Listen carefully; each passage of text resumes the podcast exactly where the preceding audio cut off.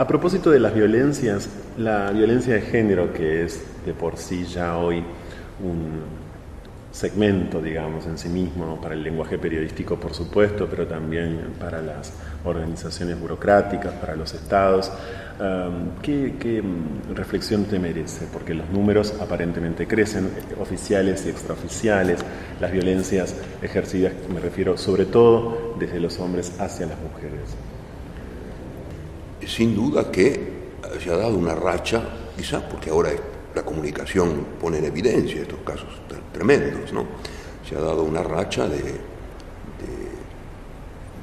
este fenómeno, eh, femicidio, por ejemplo, ¿no? malos tratos, eh, y yo creo que en buena parte tiene que ver con la desaparición del matrimonio, porque el matrimonio dignificaba a la mujer, la ponía en un lugar de igualdad con el hombre, pero hoy día, eh, incluso en las leyes, incluso el Código Civil, yo he dicho con una expresión un poco, qué sé yo, brutal si se quiere, que de acuerdo a las leyes hoy día vigentes, el matrimonio no existe más, o sea, ha sido convertido en un rejunte provisorio. Eh, el matrimonio daba una, estabilidad a la, familia y le daba a la mujer también un respaldo. Eh, eso yo lo he visto porque pues soy viejo, entonces he visto cómo, cómo funcionaba la familia antes, no, no solo la mía. Antes no había este, este tipo de violencias. Por lo menos en este grado no. No se, veía, no se leía, todos los días aparece en el diario una mujer que es golpeada matada. Eso yo no lo, recuerdo así. Claro, en relación a la violencia física no, pero sí había otros tipos de violencia quizás, ¿no? Simbólicas. Bueno, sí, puede ser también, como hay otro tipo de violencia que no tiene nada que ver con el género ni con el sexo, ¿eh? y que se dan también en distintos ámbitos de la vida, ¿no? incluso institucionalmente. Eso es muy, desgraciado, ¿no? El matrimonio, decís, amparaba y mucho eh, a la mujer y se transformó en un eh, rejunte. Me interesa el concepto. Y quiero decir que el matrimonio no dura ya. Eh, por ejemplo, cuando yo fui ordenado sacerdote en 1972, recuerdo que mi primer párroco me dijo, bueno, y acá en la parroquia no se casa nadie si no trae la libreta del civil, porque para nosotros era un reaseguro saber que esas personas no estaban casadas antes, porque el matrimonio era indisoluble. Pero hoy día, hoy día, como ha dicho el Papa Francisco recientemente, en realidad la tendencia es a no casarse directamente. Eh, y por otro lado, el matrimonio está desvalorizado desde el punto de vista pastoral. A mí me da lo mismo si están casados o no por civil, porque a mí que me importa es si tienen las condiciones como para celebrar el sacramento del matrimonio preservarlo válidamente y para formar una familia. Eh, en ese sentido, digo, ¿no? esa precariedad. Uno ve, por ejemplo, en, las noticias, no hay más marido y mujer, esposo, esposa, sino ex novio, ex novia, ex pareja, ex. Eh, eso, eso es muy significativo. Porque... ¿Por, qué habría un valor en sí mismo en la perdurabilidad del vínculo? Digamos? ¿Por qué la duración del vínculo es importante en sí misma? Y es importante en sí mismo porque para eso está hecho el varón y la mujer. ¿no? Eh, por supuesto desde una tradición clásico-cristiana, digo yo. ¿no? Eh, evidentemente, eh, la unión del varón y la mujer tiene un doble sentido. Uno que es unitivo, ¿verdad? es el encuentro de almas y cuerpos, y otro que es procreativo, es la comunicación de la vida. Entonces, esa estabilidad es la que da seguridad y derecho a los hijos. Yo hablé antes de, hijos, huérfanos con padres vivos. Eh, algo de eso hay. Eh, y después otra cosa también, el maltrato de los chicos y todo eso, eh, tiene mucho que ver con esto. por lo general, la cuestión hoy día tremenda del abuso sexual de los niños, ¿no? que es un crimen abominable. la mayor parte de de esos fenómenos ocurren en el seno de las, así llamadas familias. La mayor parte de los culpables son los padrastros, digamos así, o la, decir, la pareja de la madre, y a veces hasta el padre del chico, de la chica. Eh, por supuesto que cuando lo comete un cura es infinitamente peor ese delito, pero eso, todo eso tiene que ver con la disolución del vínculo familiar que estaba fundado en el matrimonio indisoluble. A, propósito de los abusos sexuales, em, una denuncia concreta, ¿no? En el caso del Instituto Probolo de aquí de La Plata y una de tus últimas intervenciones periodísticas tiene que ver con el pedido concreto de denunciar esos, esos casos de abuso. Yo he hecho el pedido, solo que estos dos sacerdotes culpables que están presos en Mendoza habían estado en La Plata. Uno hace años, yo nunca lo conocí, ¿eh? otro sí, hasta marzo de este año creo. Ahora bien, aquí nunca hubo por eso yo dije eso, en los archivos nunca hubo una denuncia contra estos dos sacerdotes. Es decir, la Iglesia no puede hacer nada, por ejemplo, en este caso podríamos citar muchísimos otros casos, si no hay una, es decir, no puede excluirlos, no puede echarlos, para hablar en criollo, vamos a decirlo así, si no hay una denuncia ante eh, la Iglesia. Tenés que tener, eh, como cualquier proceso judicial, tenés que tener pruebas. Dentro de la Iglesia hay santos y pecadores todo que está bautizado, eh, aunque sea un demonio en su conducta, es miembro de la iglesia. ¿eh? Ahora bien, Graci está preso, supongo, ¿no? Sí. Pero no fue excluido de la iglesia. ¿Excluido del ejercicio del ministerio? Es decir, de la iglesia. A nadie se excluye de la iglesia. Eh, en todo caso, se lo excluye del ejercicio. Él no ejerce el ministerio sacerdotal. ¿Cuál es hoy la relación Iglesia-Estado en la Argentina al respecto? Porque hubo una modificación a partir de la asunción de Bergoglio como Papa entre el Estado y la, y la Iglesia. Desde el punto de vista institucional, de ninguna manera. Lo que pueden cambiar en todo caso son eh, los acentos o las relaciones entre las personas, es otra cosa.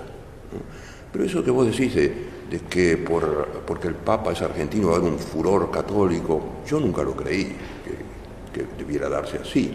Sí, qué sé yo, para muchísima gente es un honor que, el Papa sea argentino. ¿no? Claro, hay muchas versiones periodísticas que indican que, por ejemplo, a la hora de pensar y discutir el Código Civil de la Argentina, me hago cargo de versiones periodísticas que no me pertenecen, son investigaciones ajenas a mi trabajo, pero investigaciones que han circulado la Iglesia sí ha tenido intervención, por ejemplo, en la concepción de la vida, por ejemplo, en la concepción de la pareja. Bueno, no, no, no, yo no suscribiría esa afirmación, porque me parece que el código de Vélez Arfield era una, obra maestra que no debía ser tocado, ha sido destruido. Y el código actual, sí, todavía el aborto no está legalizado de una manera general, digamos así, pero incluso hay jurisprudencias que van multiplicando esa misma jurisprudencia cuales no se respeta la vida del, niño por nacer. Ahora bien, en cuanto al matrimonio y la familia, el Código Civil actual, como decía yo al principio, ha convertido el matrimonio en un rejunte.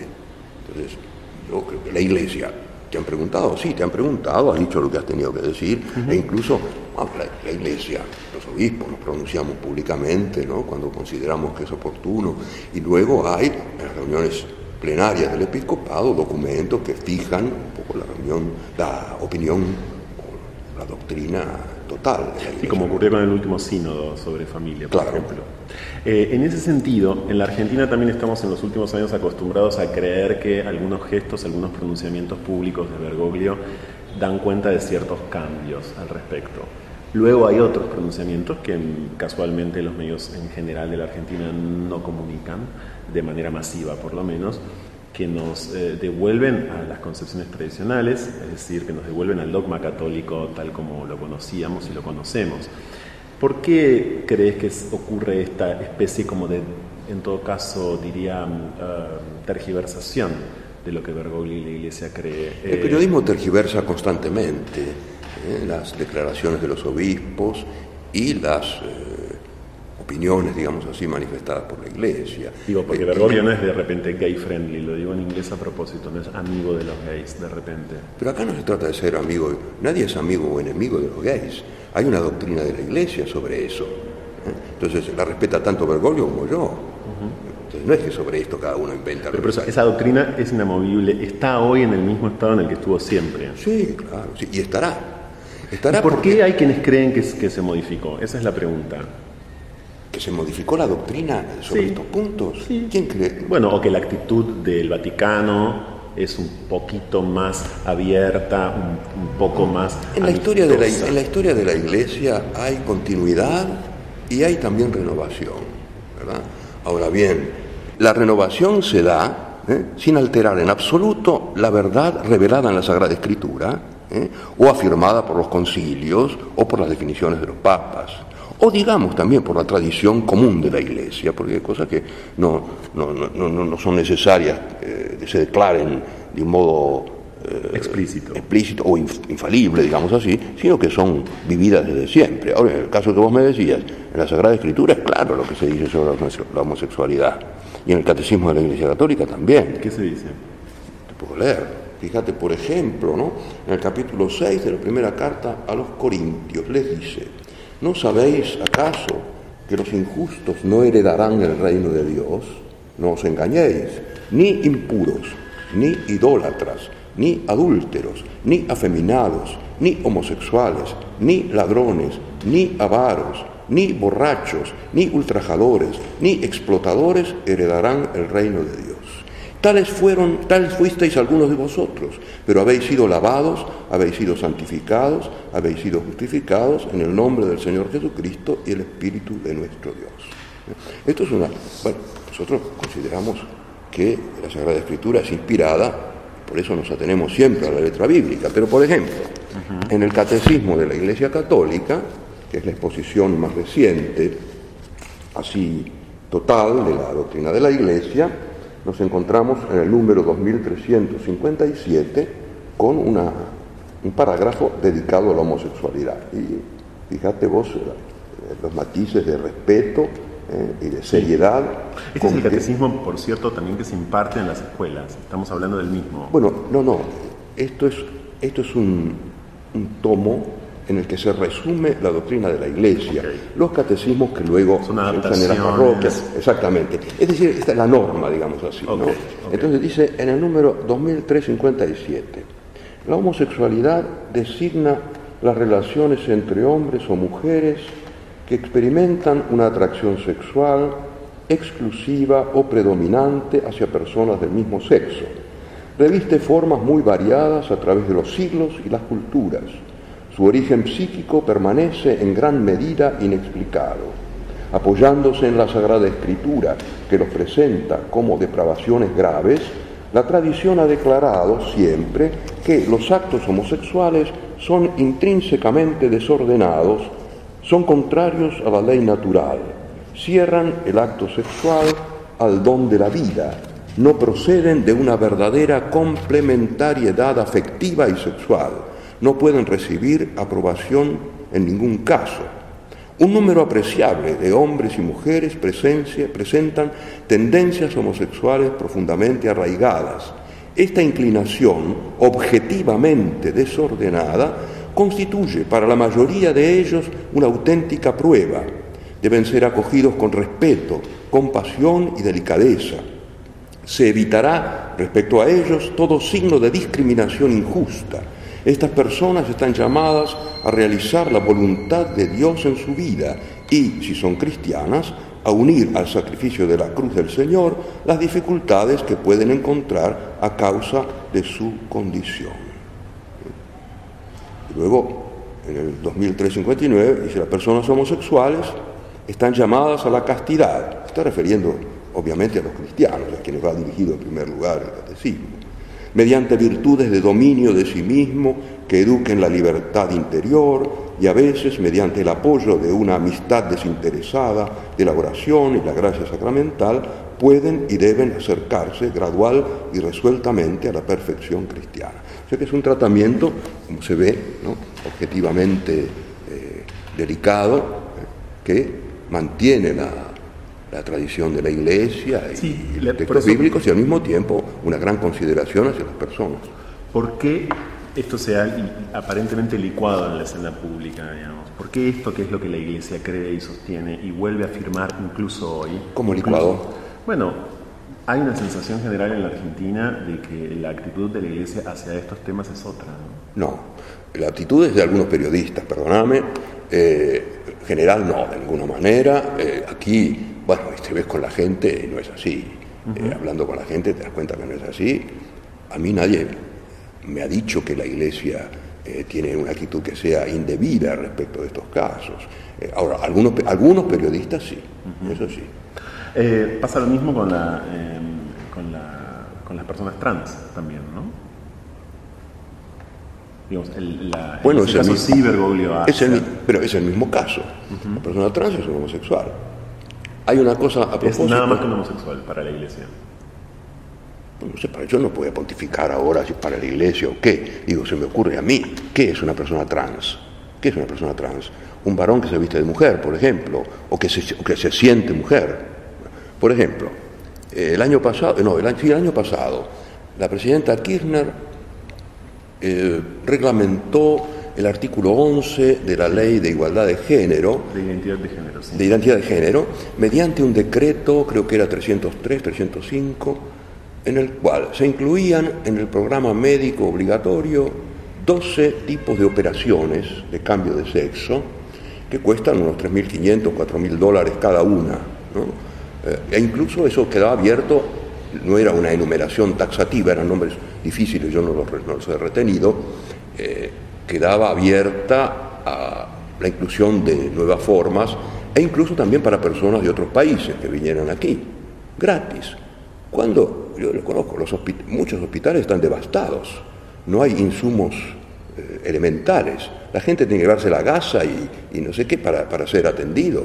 Tienen que hacer colas inmensas. Los ancianos no reciben los eh, remedios que necesitan, eh, de ioma, de PAMI, de lo que fuere. ¿no? ¿Cuántos niños desnutridos? El, porcentaje era del 47% en el país. Me parece que aquí hay, hay un- una des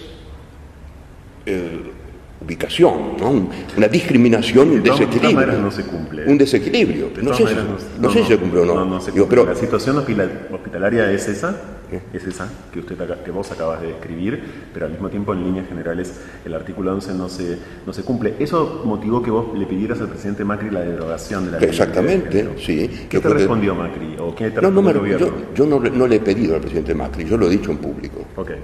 Me- Porque me parece que es injusto, es una discriminación injusta. ¿Cuál es la discriminación justa?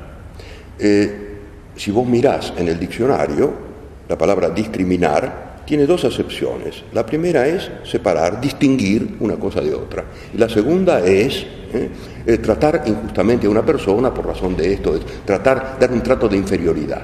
Que hay una discriminación justa. ¿sí? Por ejemplo, la primera discriminación justa está en Génesis 1.27 para nosotros. ¿no?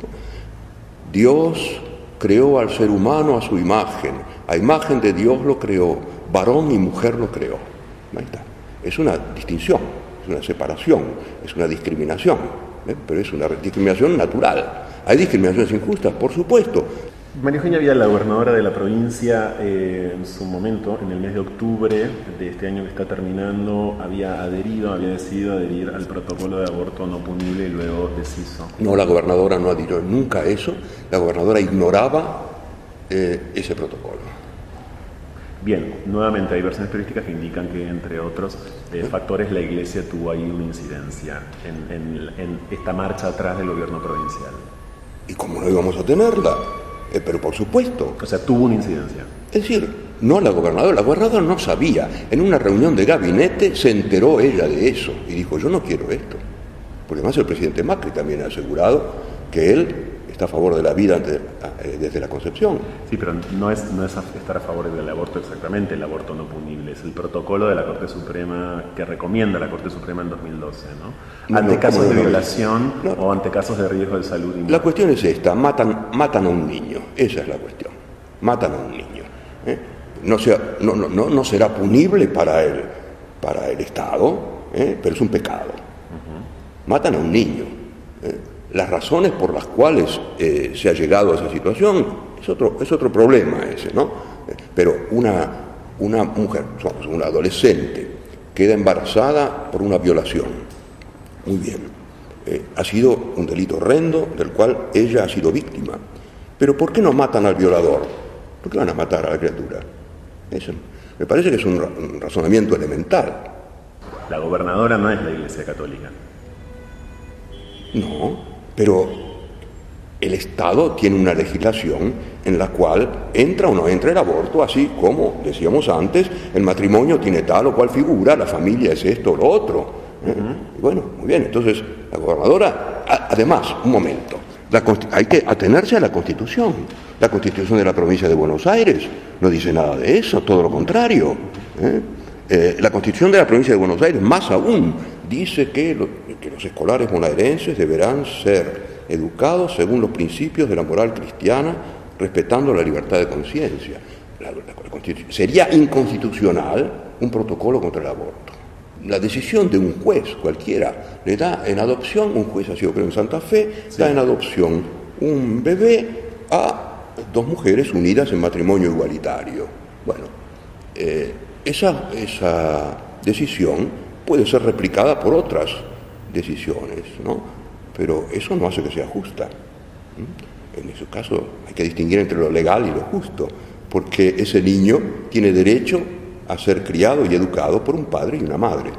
El problema fundamental es el reconocimiento de que existe una naturaleza humana.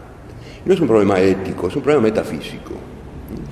Y el problema hoy día consiste en que muchos no aceptan que exista una naturaleza humana. Entonces cualquier cosa es posible. Eh, bueno, pues la Iglesia reitera que existe una naturaleza humana, que es la fuente, en todo caso, de los derechos de la persona humana. Porque si no, estamos en manos de qué? De cualquier arbitrariedad, como ha ocurrido en los regímenes totalitarios.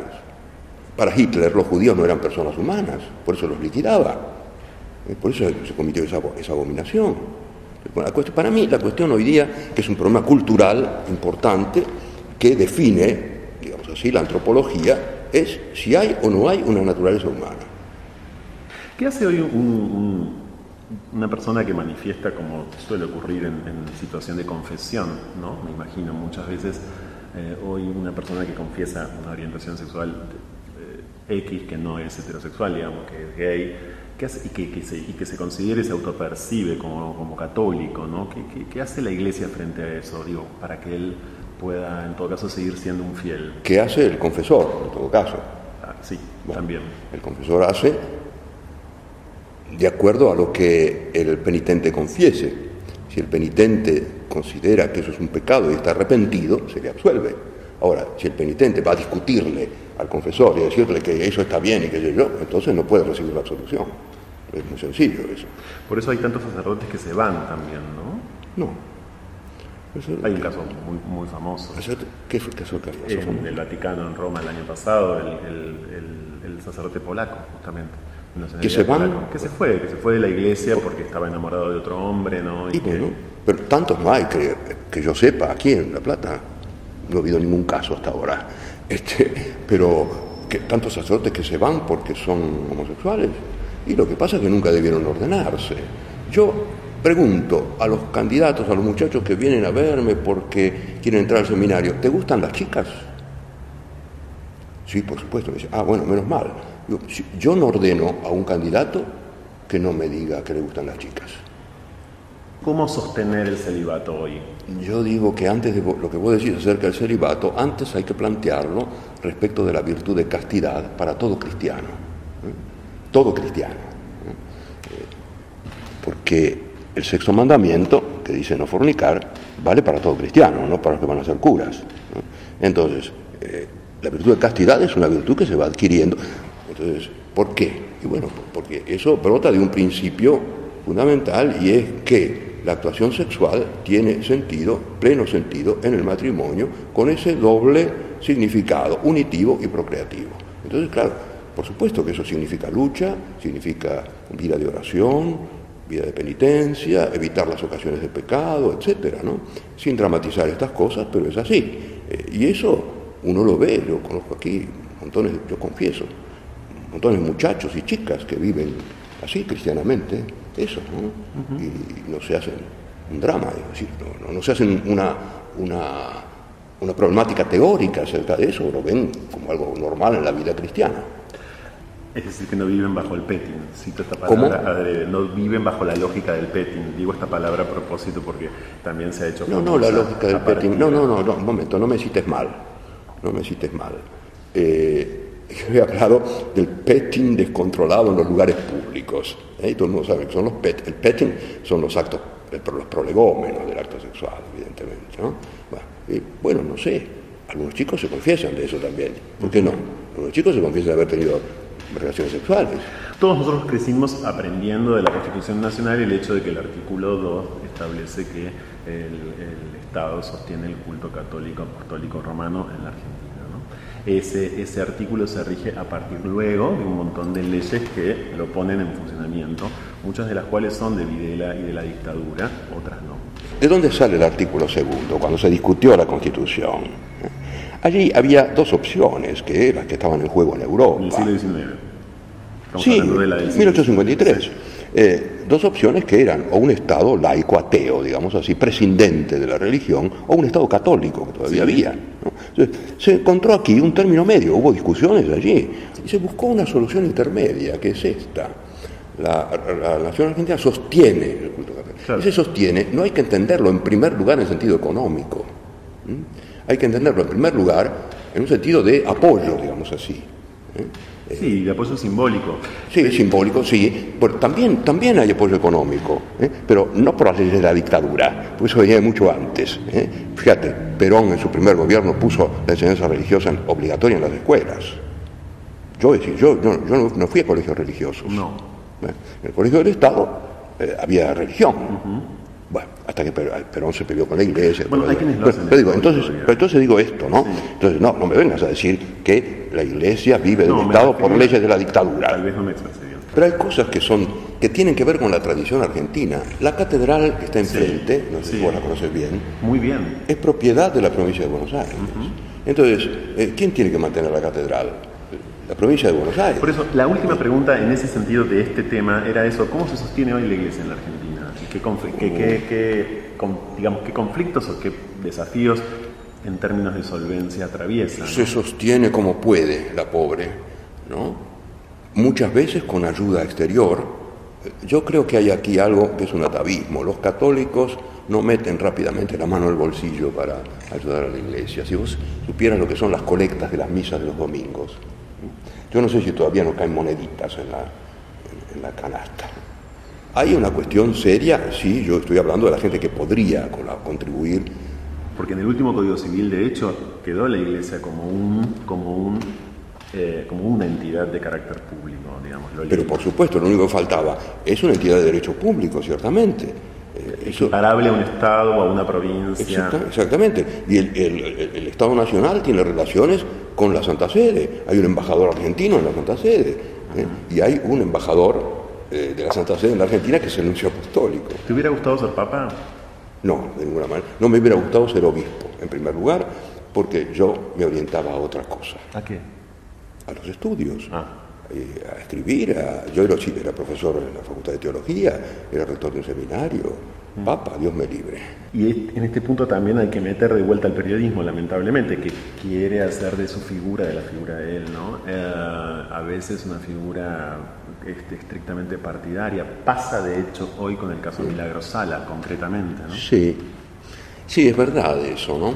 Es que, claro, hay algunos gestos que eh, pueden ser interpretados de diversa manera, eso es verdad, ¿no? Acá siempre tendemos a darle interpretación políticas a las cosas. Eh, todo el lío que se armó, que si a Cristina la recibía sonriendo y a Macri lo recibió sin sonreír y que si todas esas cosas. No sabría decirte yo la explicación de eso, pero, tengo, la, impresión de que hay una interpretación política a priori siempre, están, buscando eso siempre, ¿no? Y, eh, y no lo ves a él como una figura política para nada más allá de que es una figura. Sí, eh, sí, por supuesto que, lo es, sin duda, en el mundo, y eso es evidente, ¿no? Ha enviado, un, especialmente al anuncio en Argentina, lo ha enviado como mediador a ver si en Venezuela se puede poner, en Colombia se pueden poner de acuerdo, en Venezuela digo, en Colombia ha intervenido él para lograr este acuerdo, sin duda ha sido siempre la Santa Sede como, como persona pública de derecho internacional, siempre ha sido un agente de Hiciste un repaso de muchos papas y también hay una sorpresa alrededor de su no visita a la Argentina. Él no va a venir a priori a la Argentina, eso es leído, es leído, es interpretado por muchos como una especie hasta como de deshonra, si se quiere, o de desatención, o un gesto en todo caso misterioso que nadie termina de descifrar muy bien a qué, a qué obedece. ¿no? Yo nunca le pregunté eso a él, podía haberlo hecho en algunas conversaciones así, amicales. Y sí, llama la atención, como vos decís, el hecho porque tanto Juan Pablo II como Benedicto han ido prontamente a sus países de, origen. Y antes otros, ¿no? No tengo tanto registro ahí ya, pero otros antes también. Eh, lo que, bueno, yo tengo una interpretación que los argentinos somos argentinos. Y eso es muy complicado. ¿Qué pasó con los Boy Scouts? Que leí antes de venir para acá que hubo una especie como de diferencia con los Boy Scouts de esta, de esta zona de influencia. No, no solo de esta zona de influencia, es un problema que vamos a tener que tratar en la Asamblea Plenaria de mayo. Porque en el año 1995, yo ya era obispo, eh, el episcopado argentino decidió eliminar la Unión de Scouts Católicos Argentinos, que había sido fundada en los años 30. Sí, sí, sí, sí, sí, USCA. Y entonces unir lo que era USCA a Scout de Argentina. la única asociación que habría sería Scout de Argentina. yo mm, tenía una opinión contraria a eso, voté en contra de esa decisión, pero era la decisión mayoritaria, se tomó. Al principio no había problemas, pero después comenzaron los problemas cuando desde las instancias de gobierno de Scout de Argentina comenzaron a bajar líneas de pensamiento para la instrucción de los chicos y chicas que no coincidían con la fe cristiana y con la doctrina de la Iglesia. Entonces ahí se comenzaron a, crearse conflictos, eso ya hace varios años, hace varios años que hay allí algo que no funciona bien, porque hay grupos que parecen ocupas, ni siquiera inquilinos, están allí, ocupan el lugar, hacen lo que les da la gana, ¿eh? no, no, no, no, se incorporan a la vida de la parroquia ¿eh? y además siguen las, las directivas que vienen de la, de la organización ha ocurrido recientemente en una asamblea de ellos que ellos cambiaron la definición del matrimonio también, no es más la unión de un varón y una mujer, sino la unión de dos personas. Entonces eso fue lo que encendió la cuestión. Y eh, bueno, aquí nosotros resolvimos en la arquidiócesis por periodo de los párrocos quitar el patrocinio a Scout de Argentina. Eh, por otra parte, el canal Poli, que es Scout desde los seis años, del primer grupo Scout de Busca, eh, ya ha planteado la cosa en la en la comisión permanente y ahora se tratará en la plenaria. Y ahora sí, por último, ¿estás por retirarte? ¿Cómo? ¿Estás por retirarte? Bueno, a los 75 años eh, los obispos somos invitados a presentar al Papa nuestra renuncia. Yo tengo 73 y medio, así que me queda un año y medio. cuando, esté por cumplir los 75, le mandaré al Papa la renuncia. ¿Y el resto de tu vida cómo lo imaginas? Pues no sé, quizá pueda hacer aquello que conversábamos, ¿no? Que, que, no, que no he podido hacer antes, eh, dedicarme más a los estudios, ir a una parroquia, por ejemplo, yo no tengo tiempo a lo mejor de sentarme a confesar horas y horas como hacía antes cuando era sacerdote joven, no, no, no creo que vaya a aburrirme. Muchísimas gracias. Y después otra cosa, sí. que no es menor, como yo digo siempre a los que me preguntan eso, me olvidé, preparar una buena muerte. ¿Y cómo es una buena muerte? Una buena muerte, una muerte en gracia de Dios, ¿eh? Eh, haciendo penitencia por mis pecados, rezando más y qué sé yo. Eso voy a tener más tiempo. Porque ahora... Sos también un pecador, por supuesto. Y sí, claro. Pero la cuestión es ser un pecador arrepentido.